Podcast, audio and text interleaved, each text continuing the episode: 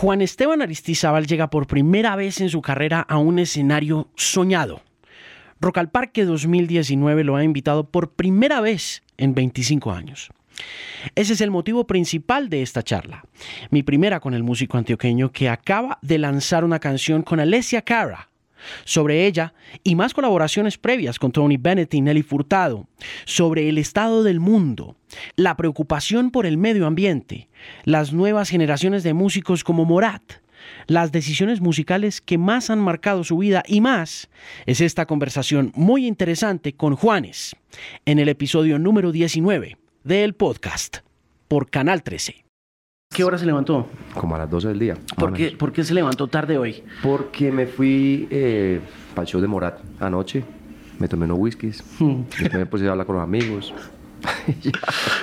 ¿Cómo le fue en el show? Muy bien, hermano, muy bien. La verdad que fue muy inspirador ver lo que pasó anoche ahí en el, en el Movistar con, con Morat, porque creo que fue, hablaba con Cepeda incluso y con ellos, que más, o sea, obviamente es un triunfo para Morat, pero creo que también es un triunfo para, para nosotros, pues, para Cepeda, para mí, para la gente que hace música con instrumentos y sobre todo veo como, como un renacer ahí en la gente joven, viendo a estos chicos como lo que pasaba con el rock en español hace tiempo, con su estéreo, ¿no? O sea, la locura era absoluta. ¿Cuántos años tienen ellos? Mm, no sé, 26 años, 22, 25 por ahí, ¿no? Morat, sí.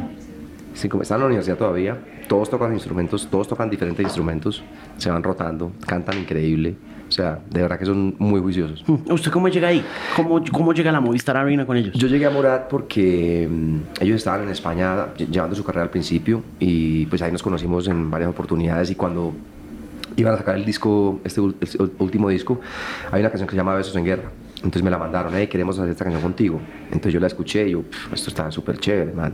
Me monté de una la canción y así fue como que nos, nos conocimos, pues, y esta fue la primera vez que cantamos en vivo realmente, Sí. eh, a- ayer. Nunca habíamos cantado en vivo esa canción juntos. ¿Cómo funciona hoy ese espíritu colaborativo? ¿Cómo lo ve usted pasando? Sí, bueno, muchísimo, ¿no? Es algo que hace parte como de la dinámica de la industria, mucho. Eh, digamos, en mi opinión, digamos, lo que yo quiero siempre con- cuando hago los duetos es poder encontrar pues alguna química, algo, digamos, energéticamente que funcione, artísticamente, obviamente.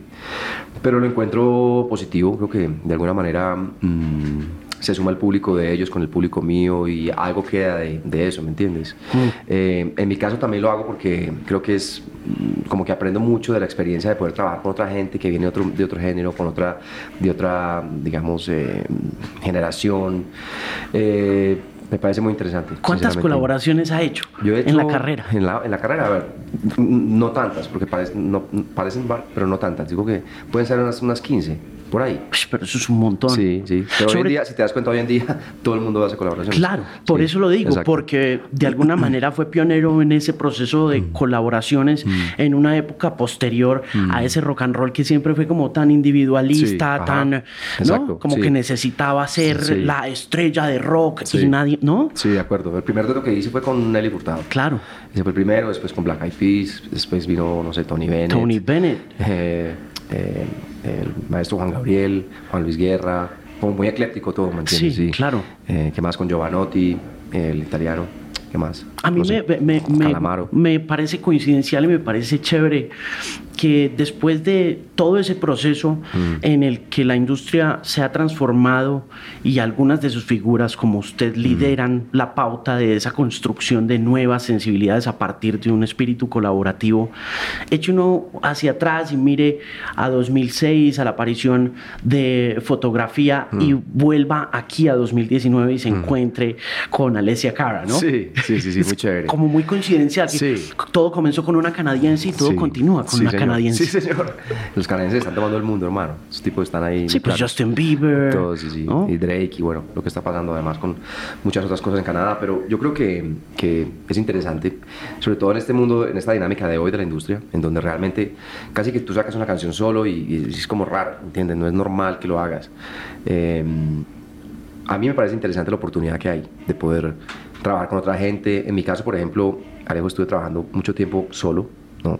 Equimosis fue una, un trabajo en conjunto, pero después mi carrera solista fueron 10, 15 años solo, o sea, literalmente componiendo solo, eh, con mi computadora, mi guitarra. Y yo creo que llegó un momento en donde mm, estaba como cansado, saturado, o sea, como tostado de qué más hago. Pues me acabó la inspiración, no encuentro como una, una salida. Y empecé a juntarme con todos estos chicos jóvenes, con Sky, con Bullnene, con Mosty, con Develop, con Tiny, con Rafa Arcaute, con Maui Ricky, con Camilo Echeverry, en fin, cantidad de gente. Y lo que yo encontré al principio eh, fue como, como me siento muy incómodo haciendo esto, porque no es lo que yo hago normalmente. Normalmente yo trabajo solo y hago lo que yo quiero y nadie me tiene que decir.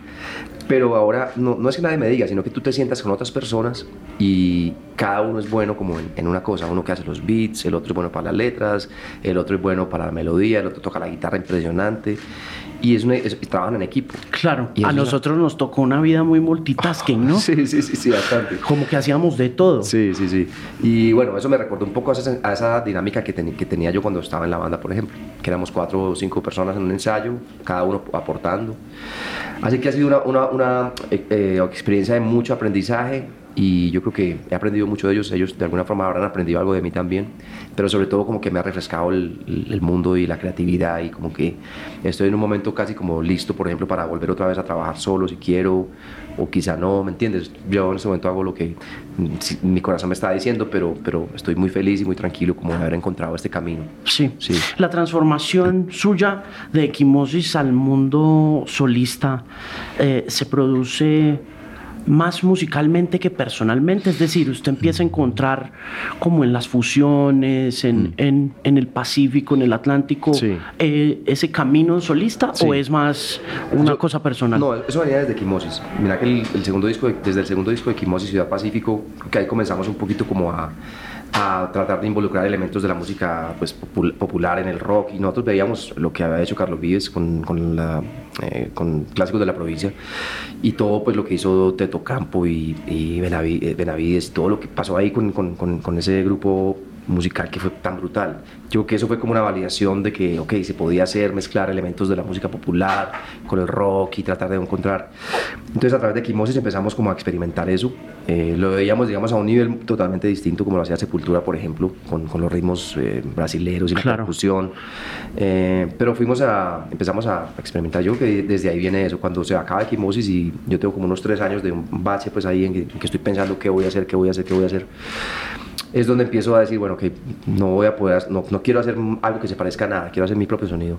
Entonces quiero encontrar mi propio lenguaje y ahí es donde empiezo a mezclar pues, todos estos elementos del rock con todos los elementos de la música popular, como la cumbia, la huasca, el reggae, en fin, eh, todo esto. ¿Qué tan difícil fue pues, pasar de ser un hard rocker mm, a... a explorar. Sí, duro. Yo creo que ha sido como un proceso constante desde, pues, no sé, yo diría desde mis 13, 14 años de edad hasta hoy.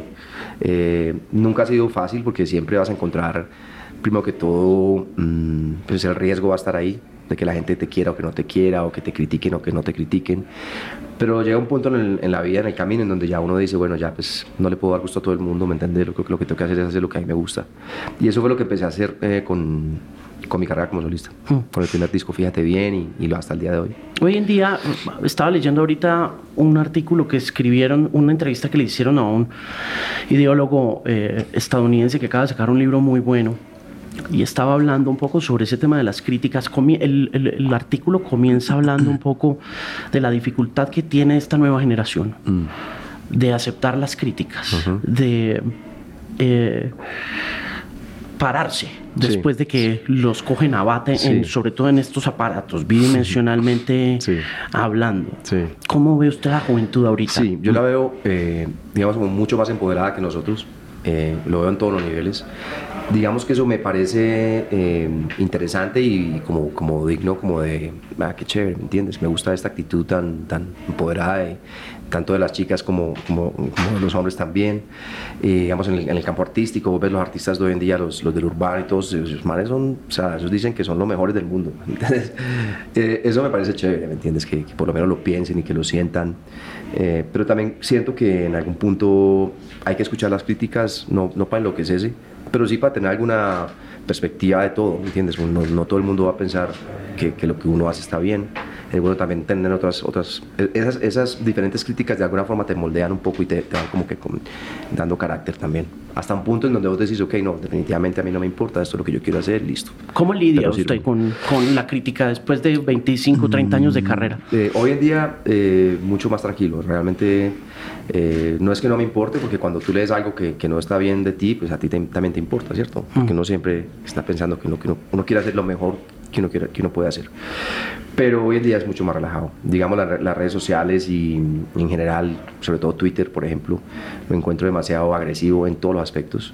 Entonces casi que ni, ni me meto ahí, ¿entiendes? O sea, lo uso para conectarme con los fans, para informarles lo que estoy haciendo, pero no es que estoy viviendo día a día pues de las redes sociales, ¿me entiendes? Porque eh, creo que es, puede ser peligroso también eso. Claro. Mm. Finalmente, em, después de tanto tiempo haciendo música y conectándola en ocasiones con activismo político, ¿cómo siente eso? ¿Cómo, cómo...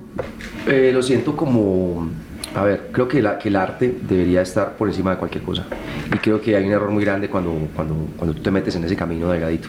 ¿Entiendes? Es una línea muy delgadita en donde la gente si estás haciendo algo social o algo humanitario, no, caes en alguno de los, de los, partidos. O sea, inevitablemente te quieren eh, catalogar en alguno de los lados. Y para mí eso sí, digamos, un, un, problema, porque unos dicen que soy uribista, otros dicen que soy santista, otros dicen que, que soy guerrillero, otros dicen que soy comunista, paramilitar. Es una cosa loca, una cosa loca que mí me da risa. Yo, ni que me conociera, no me conocen, tienen ni idea de lo que yo pienso. Nadie puede, nadie puede meterse en mi mente y saber lo que yo pienso. O sea, una cosa es que que uno tenga, digamos, como que hablando de la política, por ejemplo, pues eh, ciertas, hay, en todos los partidos hay cosas buenas y hay cosas malas, siempre. Eh, pero seguir una ideología de esas como si uno fuera pues un, borrego, pues tampoco, ¿me entienden? No. Entonces, ¿qué pasa? Cuando se mete uno con la música, hacer, hacer ese tipo, en esas líneas tan, tan delgaditas, pues la gente te cataloga, entonces dice, ah, me gustaba tu música, pero ya, ya no te quiero escuchar porque... Sí, claro. ¿Sí entendés? Eh, y cuando veo a mis ídolos, por ejemplo, manifestarse políticamente, a veces me da, me da rabia. Entonces yo he entendido que que más bien hay que quedarse en el lado humanitario y tratar de ayudar si uno puede con la música y con el arte que es tan importante, pero no, no, no meterse en, la política. Es, yo estoy totalmente decepcionado de eso y, muy incrédulo mm. del sistema y de, cómo funcionan las cosas. ¿Dónde está viviendo? Yo vivo en Miami, pero pues la verdad viajo mucho, o sea, viajo... Em, la mayor parte del año voy mucho a Medellín constantemente, ahí está mi mamá y siempre vamos con mi esposa y mis hijas, y mis hijos a Medellín. Cuando se sienta a mirar esta nueva generación de muchachos eh, respecto a los instrumentos que usted toca y a los que ellos tocan. ¿Cómo siente? Eh, muy eh, loco, es muy loco, hermano. ¿Cierto? Sí, es muy loco. Yo estaba hablando con alguien mm. ayer de eso porque es muy difícil conciliar. Sí, es que la tecnología ha llegado y, ha cambiado muchas cosas, entre, entre eso pues la forma de hacer música, porque la ha vuelto mucho más accesible, mucho más barata. Vos puedes tener una, una computadora o un laptop y bajas un programa como por ejemplo Ableton Live o, o el GarageBand, no sé, o que no valen más de 100 o 200 dólares, de Logic, por ejemplo, y puedes hacer música.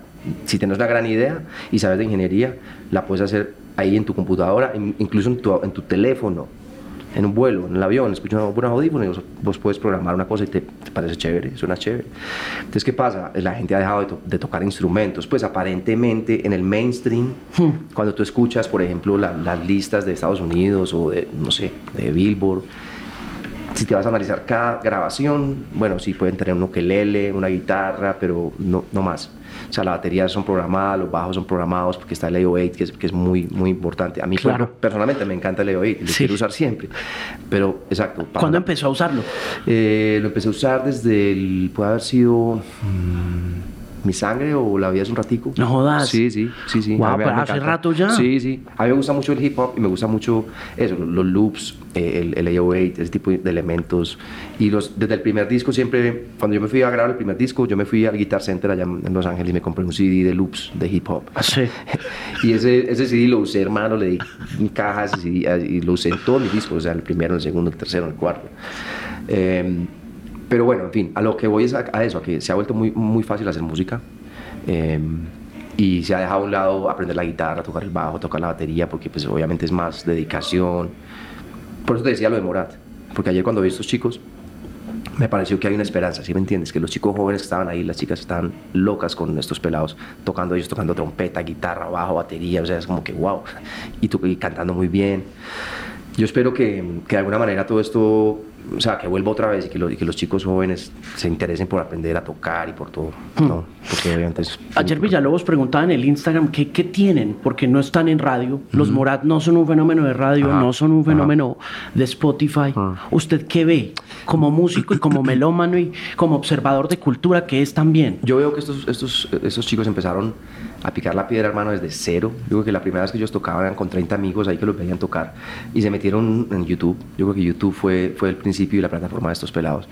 Y después empezaron con, con, con toda la parte de streamings. Y eh, digamos, a ellos les va muy bien en Spotify, creo, no, no, no son los números, pero que, que tienen mucha, muchos listeners ahí mensuales. Y en la radio no tienen, ellos nunca han sido número uno en ninguna parte, imagínate, en las radios, nunca jamás. Nunca jamás. Nunca, no. Nunca. Y nunca ayer, pues es que ayer mi, mi, señora me decía, ¿quiénes son? ¿Por qué está lleno ese lugar? Sí, sí, sí, sí, ¿no? sí, sí, sí, Y mi hermana, por ejemplo, también que tiene 48, 49 o 50 creo que tiene, hermana, me dice, Morad, ve, chévere, yo no los conozco, pero por, por, ahí creo que he escuchado algo, pero, o sea, no los tienen ubicados. Sí. A mucha gente le pasa eso. Nos salimos del target. sí. Y lo que pasó ayer ahí fue, fue, muy, fue muy importante. Yo creo que eso tiene que volver. Y eso es una muestra, pues, o que está volviendo de alguna manera. Mm. Como esta banda eh, americana que ¿cómo se llama? Eh, eh, Gata Van Fleet, ¿cómo se llama esa? Greta Van Fleet. Greta Van Fleet, por ejemplo, los pelados, cuando yo los veo, ay, yo que no, también, me suena como Led Zeppelin, no importa, pero por lo menos están cantando, tocando, o sea, están como otra vez en, ese, en esa corriente y la gente los está siguiendo. Sí. Importantísimo. ¿Ya los vio? ¿Ya los no, ha visto no en vivo? he tenido la suerte, no, no. Son una bandota. Sí, sí, sí. Si tienen ese, tienen esa cola, pues, de la crítica, Sí. que es que, ah, que son unos Sí, wannabe sí. Led Zeppelin, pero No, me en, vi- tremendos. en vivo son un poder. Y son buenos músicos jóvenes. A mí me parece muy chévere que eso, por lo menos que eso esté pasando. Mm. Que venga más. Con respecto a mis planes, una Marte, Mm. hábleme de la historia detrás de la construcción de ese proyecto. Ok, Ese proyecto fue muy, muy, muy, muy especial, pues para mí. Yo amo ese, ese disco. Porque ahí estaba en ese momento en donde yo no sabía qué hacer. Como, bueno, ¿qué, ¿para dónde me voy con la música? ¿Qué, qué hago? ¿no? Y ahí fue donde conocí a Sky, conocí a, a, a y a Bulnene. Ellos nos, nos conocimos en Miami en un restaurante, hablamos un rato. Yo sabía que ellos venían del mundo del reggaetón, del mundo urbano. Mm, eh, nos encontramos en el estudio de mi casa, empezamos a trabajar, a tirar ideas. Yo le mostré lo que yo tenía y empezamos como a producirlo juntos y mm, empezamos a componer juntos también. Y ahí yo me di cuenta que, que eso sonaba diferente y sonaba fresco. Entonces, bueno, hicimos muchas canciones, hicimos muchas sesiones, al final salió el álbum y después cuando terminamos de, de grabar el álbum y de mezclarlo, eh, dijimos, no, vamos a presentar este álbum distinto, vamos a hacer un- una película. Te llamamos a Cacho López, que es un director. Y ahí comenzó como toda esta idea de hacer la historia del astronauta y de todo este viaje eh, de este personaje.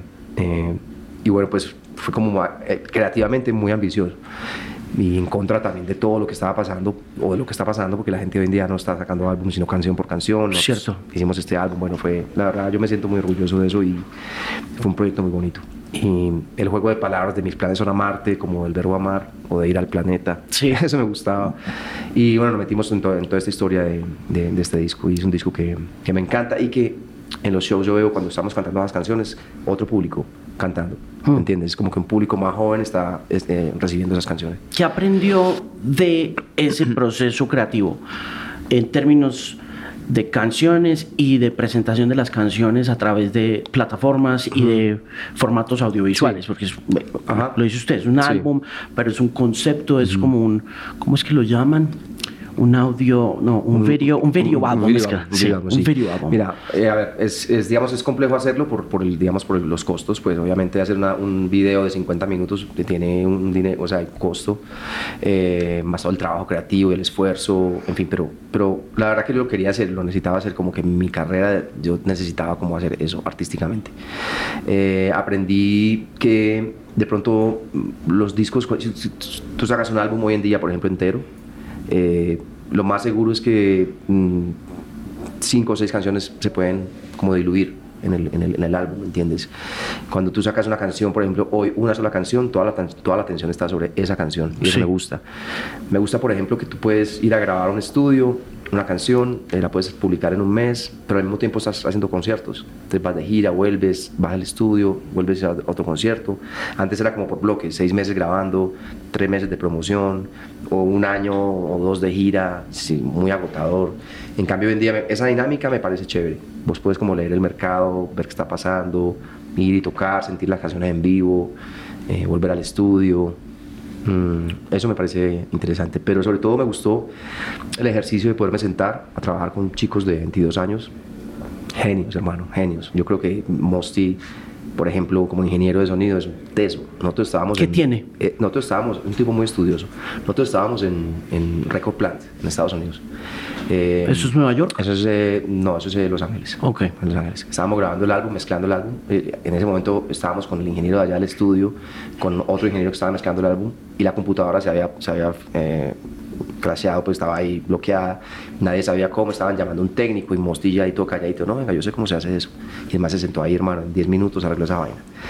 Y, o sea, todo el mundo, nadie lo podía creer ¿entendés? Y, y, después el tipo es un estudioso, entonces el tipo se sabe todos los plugins, ha leído todos los libros, o sea, es un tipo realmente juicioso, ¿me entiendes? Él, él tiene su, su, propia marca de speakers, de, de parlantes, son brutales. Increíble. O sea, yo te lo digo, vos escuchando los parlantes, yo no lo, no lo puedes creer, que este pelado de Medellín, que hace reggaetón, tenga ese nivel. Sky, por ejemplo, lo mismo, pelado con nivel eh, creativo impresionante obviamente desde su mundo, ¿me entiendes? Pero con una estética distinta, pero muy, muy valiosa.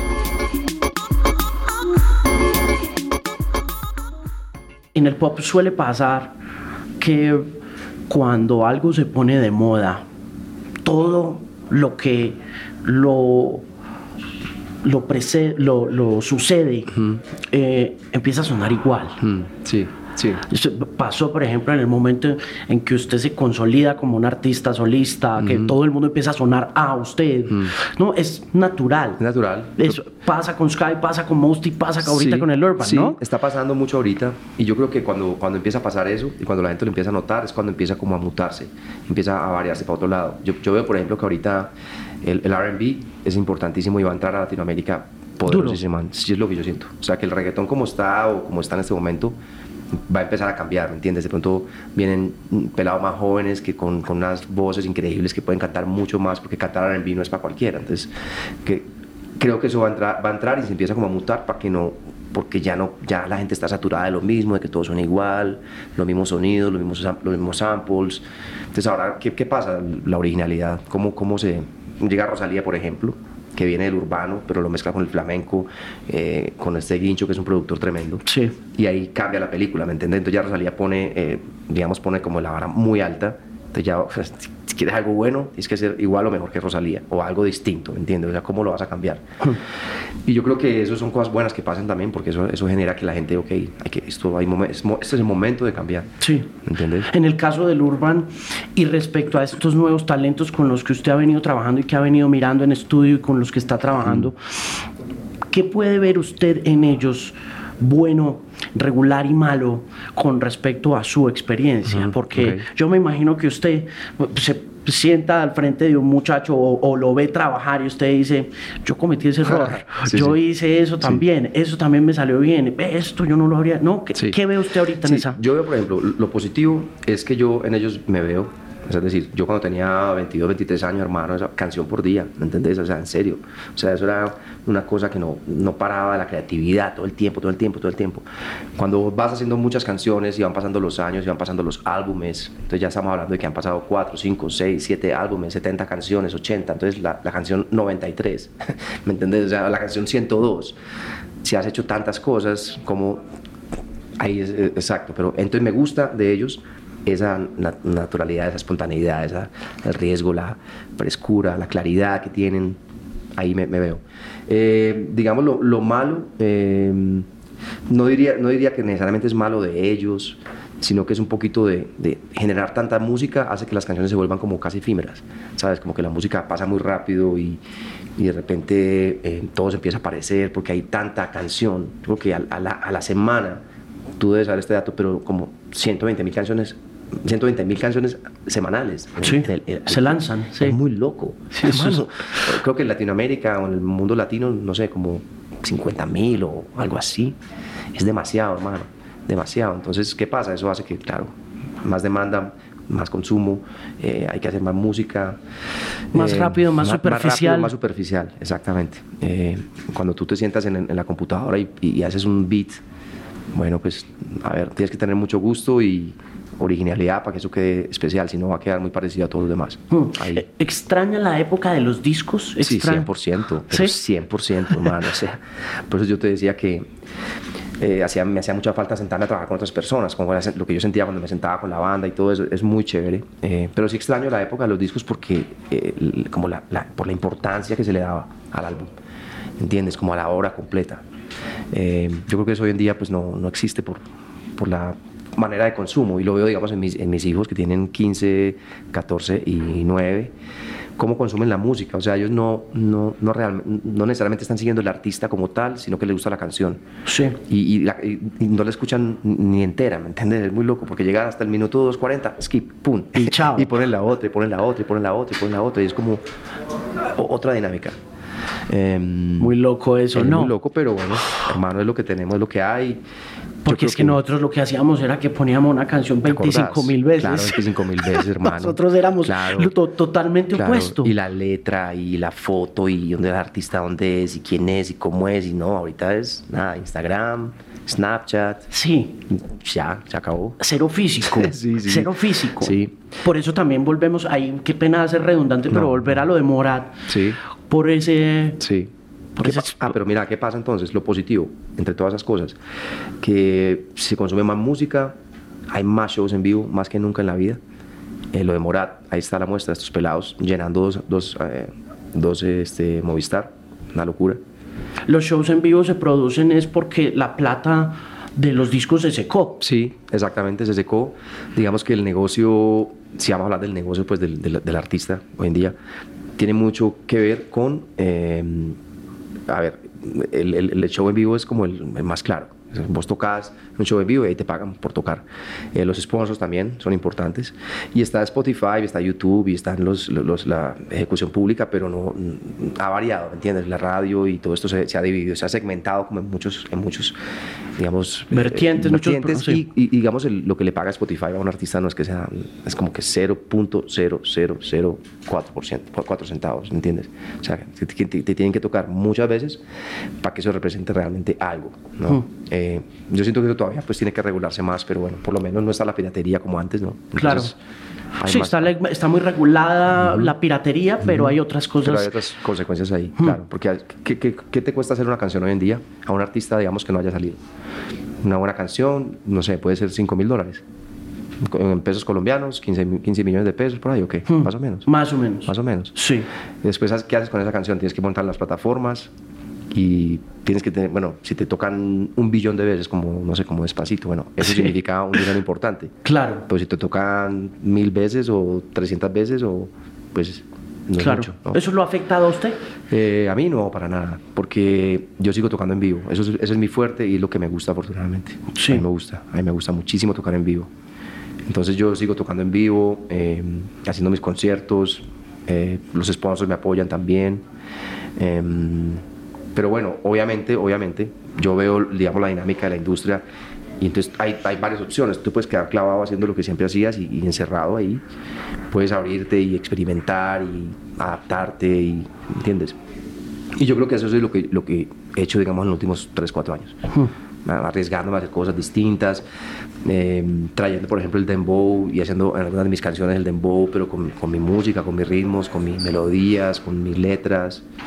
Eh, y si vas a, a, un show en vivo, vas a ver que, que, tiene mucho el alma del rock, porque ahí está la batería, porque está la guitarra, el bajo. ¿no? ¿Qué tan difícil es girar en este país? En este país es muy difícil. En Colombia. Incluso 25 muy, años después de muy, que usted ha sido muy, tan exitoso. Muy, muy difícil porque no hay lugares donde tocar. O sea, a ver si hay lugares, pero no tantos, ¿me entiendes? No hay como un, no hay, no hay como un, como un, como un eh, ¿cómo te explicar? Yo fui a hacer Medellín, Bogotá, Cali, eh, Pereira, como en, en, una infraestructura, digamos, decente, por ejemplo, como el Movistar. Sí. puedes llegar, que hay camerinos, que suena bien. O sea, no hay muchos lugares.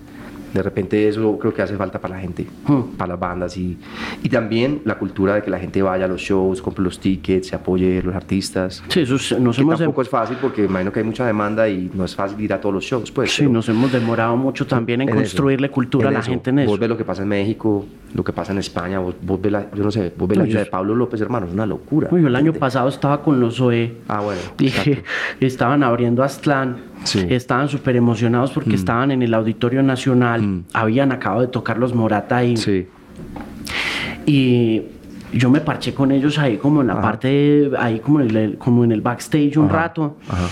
Y esa noche, antes del show, con la gente de SOE, Mm. nos dimos una vuelta por México y estuvimos, no le miento, estuvimos en dos horas en cuatro shows. claro.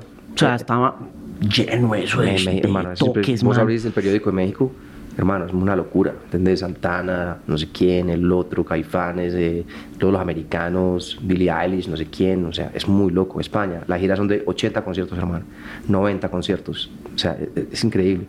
Aquí, obviamente, me imagino yo, tiene mucho que ver con la infraestructura, primero que todo, después con la seguridad, pues con todo lo que hemos vivido en Colombia por nuestra situación, ¿cierto? Claro. que ojalá pues empiece a cambiar. El hecho, digamos, de que el Movistar esté funcionando es un paso gigante.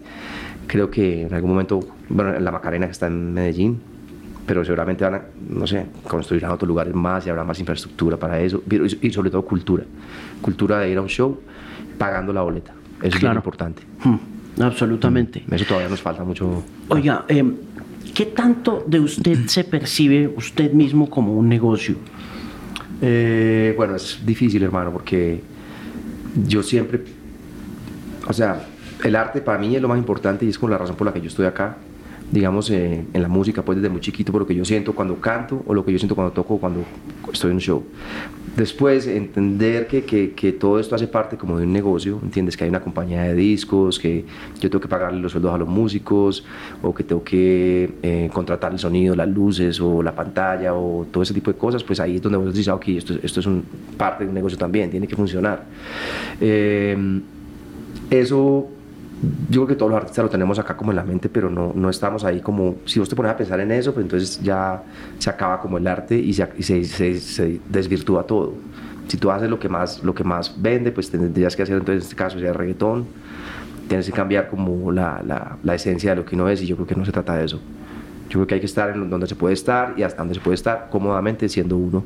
Cuando tú dejas de, de ser lo que, lo que eres como artista, pues ya la cosa ya es otra, otro, un negocio. Así ¿Cuál, es. cuál es su mercado na- eh, natural más grande? Natural, yo diría que, a ver, es- digamos que se, como, eh, se está entre España, eh, México, Colombia, Estados Unidos, y después está como Argentina, Chile, que son pues muy importantes también, pero digamos que, que por, ahí, por ahí me muevo.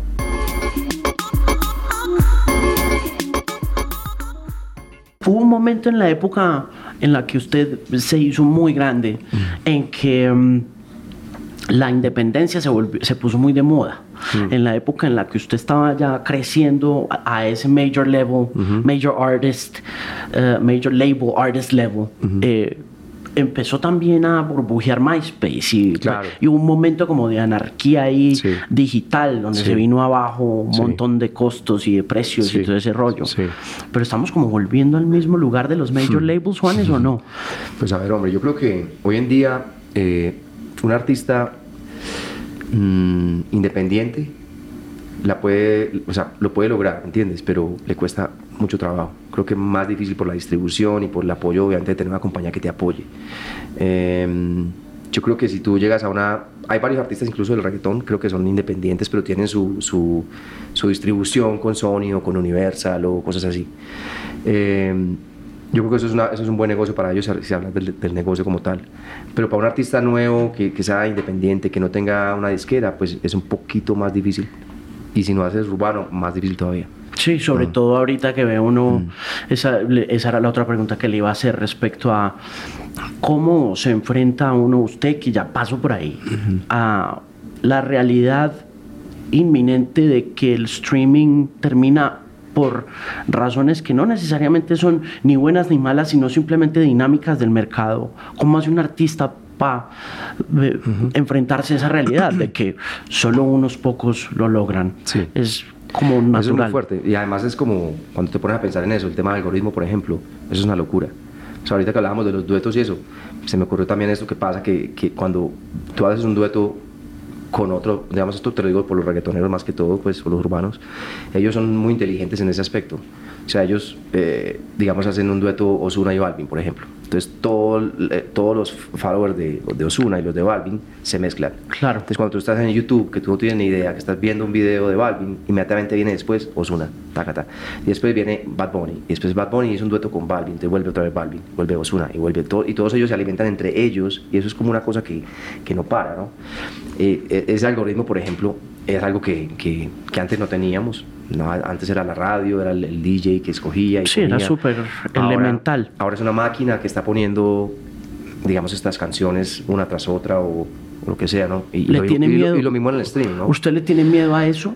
¿A, a, a Mm. la inteligencia artificial? ¿A lo que está pasando con la homogenización del gusto a manos del algoritmo? Mira, yo creo que hay como varias, digamos, maneras de verlo. Para mí, las humanidades van a tomar ahora más importancia que nunca.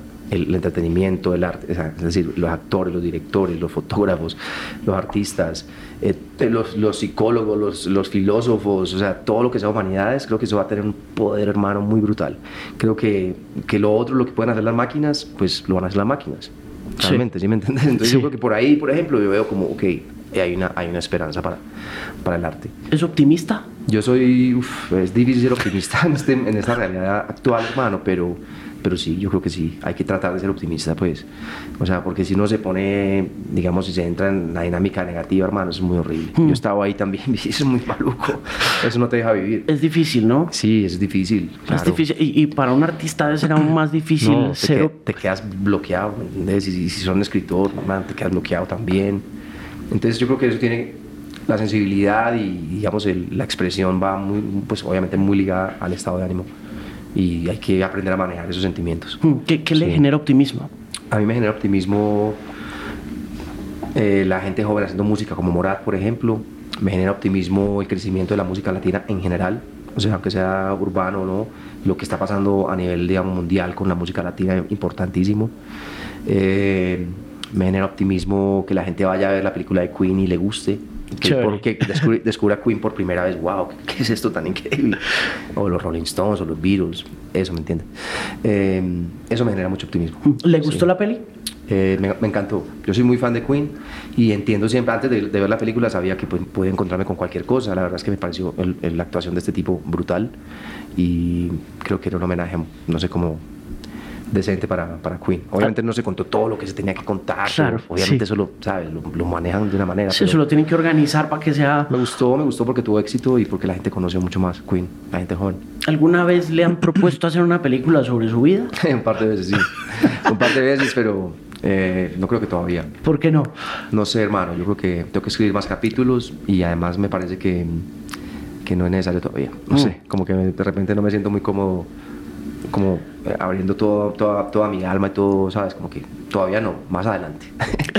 más adelante cuando haya más capítulos, pero sí algún día, sí se puede. Sí, los biopics son complicados. Yo siempre le digo a mi mamá y le digo a mi, le digo a mi esposa, si me muero no vayan a dejar que me hagan una telenovela, por favor, se los pido. No me pueden dejar hacer una telenovela, pues no vayan a hacer una novela mía ni para el berraco. Les digo yo, no, no, eso no, eso no. Porque pero, fijo, fijo, mi hermano, es que es, es fijo fuerte, están pensándolo. Es muy fuerte, muy fuerte. Seguro. Vivo o muerto, fijo están uy, diciendo, uy, hermano, no, con Juan hacemos una platica. no, no, no, no, por favor, hombre, no todavía. Oiga, ¿cómo, ¿Cómo ve a los hijos? O sea, ¿cómo, como papá, cómo, cómo ve a los muchachos? ¿Cómo... Ah, hermano, eso es una nota. Eso es lo más grande. Vos sos papá, ¿cierto? Sí, yo soy papá. No, eso es una nota. Eso es muy grande. A ver, ah, bueno, digamos hablando ahorita de los productores y de que yo qué pensaba trabajaba con ellos. Todo esto también vino con, con, con, mi experiencia como, como papá, porque vos pensás inicialmente, ok, yo tengo que criar a estos niños, tengo que enseñarles lo mejor, tengo que, ta, ta, ta, siempre tienes que estar ahí. Pero cuando tú empiezas a ver que ellos te enseñan a vos también, y que son niños de 4, 5, 6, 7 años, que te cantan las verdades y que te hacen ver cosas, errores tuyos, eso es un, un ejercicio muy bonito. Entonces, eso ha sido muy impresionante, poder aprender de ellos y, y ellos de mí, como finalmente haber conocido el amor puro, por ejemplo. Eso para mí ha sido lo más, lo más grande. Eh, el amor siempre se mezcla cuando uno está con la pareja o así. Es un amor muy hermoso, pero es distinto. El amor de los hijos es puro, hermano. Ahí no hay nada. Eso es, de, o sea, a muerte, pues. Mm. Eh, los veo muy pegados al teléfono, que me preocupa, pero no sé cómo parar eso porque no es solamente en mi casa, veo que es en todas partes, los amiguitos del colegio lo hacen. Sí, es todo el mundo, ¿no? Todo el mundo, pues es como el mundo de hoy, ¿sí o no? Entonces, bueno, los veo muy bien metidos ahí, pero en mi casa, por ejemplo, están en el arte, pues ellos les toca el piano, eh, Dante canta, Paloma toca la guitarra, les gusta bailar, actuar, o sea, están como por ese lado y me, me, parece bonito. Igual lo que escojan, pues lo voy a apoyar. Hmm. Pero pero sí, es, es como impredecible qué va a pasar, porque además todo cambia demasiado rápido. La, digamos que la línea de tecnología desde la guerra, Segunda Guerra Mundial, pues y 60, 70 esa vaina se fue, pero para, arriba. Hmm. O sea, todo lo que ha pasado tecnológicamente en el mundo en los últimos 50 años es absurdo. Sí, y antes no pasaba nada, era que cada tanto pasaba algo, pero de un momento a otro, ¡pum! ¿Cuál es su miedo más grande ahorita que hablamos de tecnología, de humanidades, de juventud? ¿A qué le tiene más miedo usted ahorita? Pues mira, hermano, yo veo que mm, el mundo está manejado por locos, literalmente. O sea, los manes que manejan el mundo son unos locos. Eso, me parece miedoso, sí. miedoso, porque es una cosa, sí. La seguridad, por ejemplo, de repente me, da miedo, pues teniendo hijos. Yo que entonces hace dos días en, Estados Unidos está que otra masacre de estar, otro man que llega y compra las armas legalmente y va y mata a sus compañeros de trabajo. Esas cosas me dan pánico, por ejemplo, porque uno piensa más que todo pues en los hijos la seguridad de los hijos, eso es como lo, primordial, eso me preocupa. Eh, la falta de conciencia como con el ecológicamente hablando pues de, de, el tema ambiental. el tema ambiental la falta de respeto por los animales por las plantas o sea damos todo por hecho el agua lo damos por, por, que vamos a tener agua toda la vida. Sí.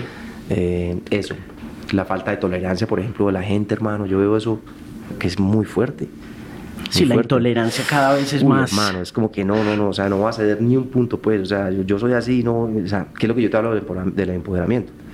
No, que está muy bien, pero hay cierta parte donde hay que ir, hay que convivir, hay que coexistir. Y yo siento que eso no, no sé qué está pasando, pero no, no está funcionando.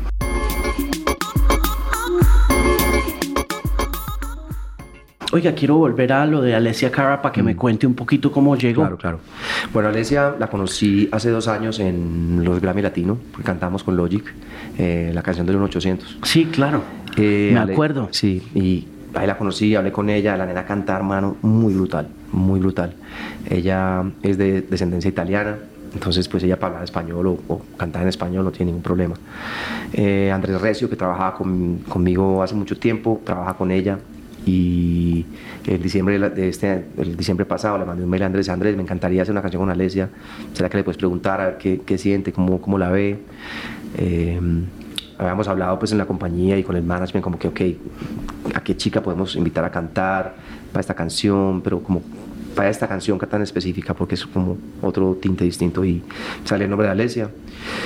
Y afortunadamente ya aceptó la, la invitación y escribió su, su verso en español y después en inglés y cuando fuimos a grabar en Los Ángeles fue demasiado, demasiado la sonrisa de nosotros cuando ella cantaba, era, canta muy, muy bonito, man. Sí. Muy bonito, sí. y, y mm, pronuncia un toque mejor que Nelly. Sí, mucho mejor, mucho de hecho, porque Nelly, Nelly pues, sí era como más, también era... Nelly era re anglo, ¿no? Sí, ella más, más anglo, ella es como más descendencia portuguesa, pero como ella tiene lo italiano, entonces era como que perfecto, canta perfecto. Vos la ves cantando y es como que perfecto.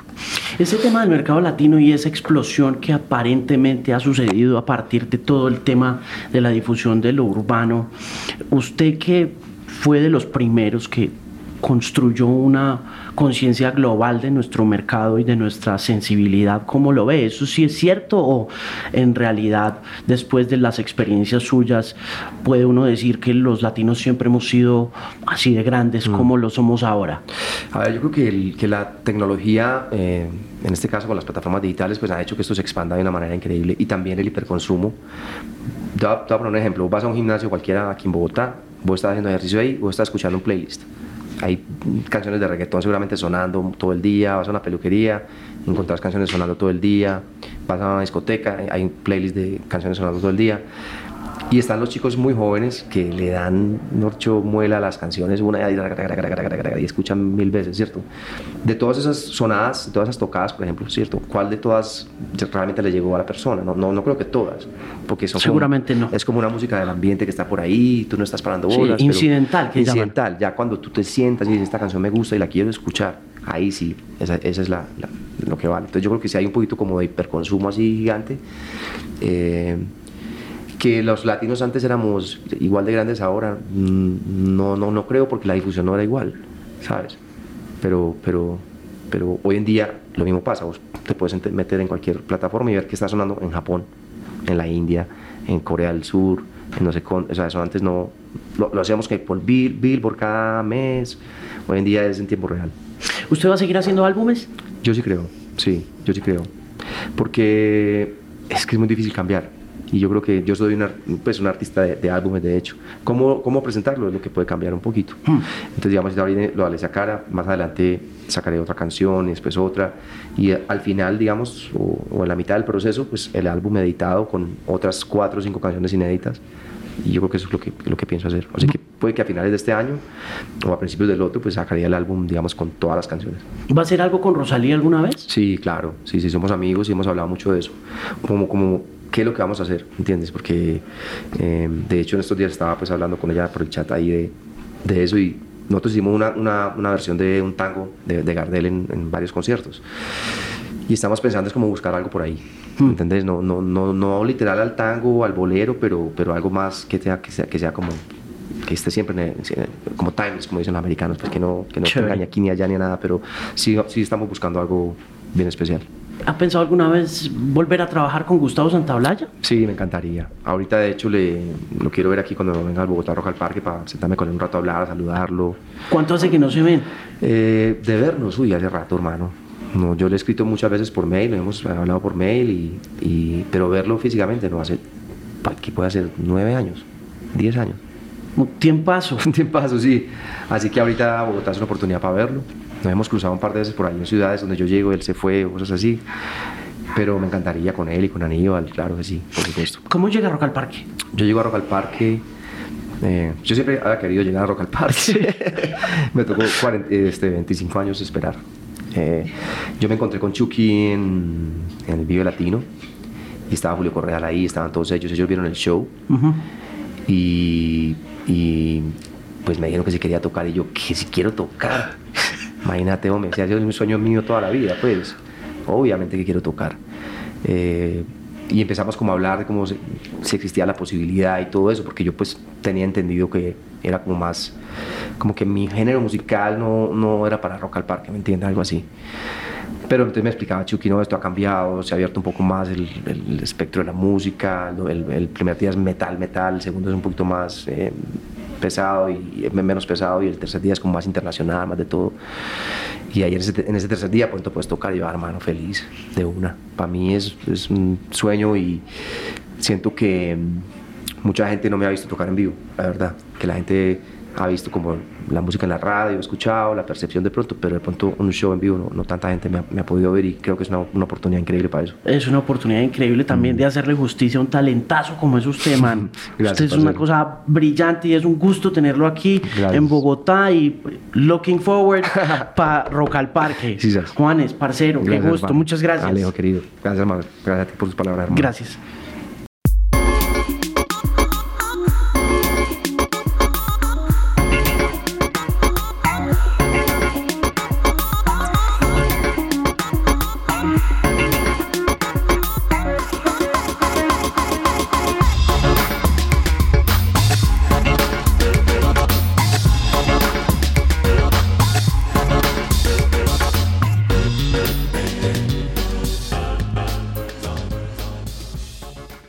Este programa fue financiado a través de los recursos del Fondo para el Desarrollo de la Televisión y los Contenidos de la Autoridad Nacional de Televisión.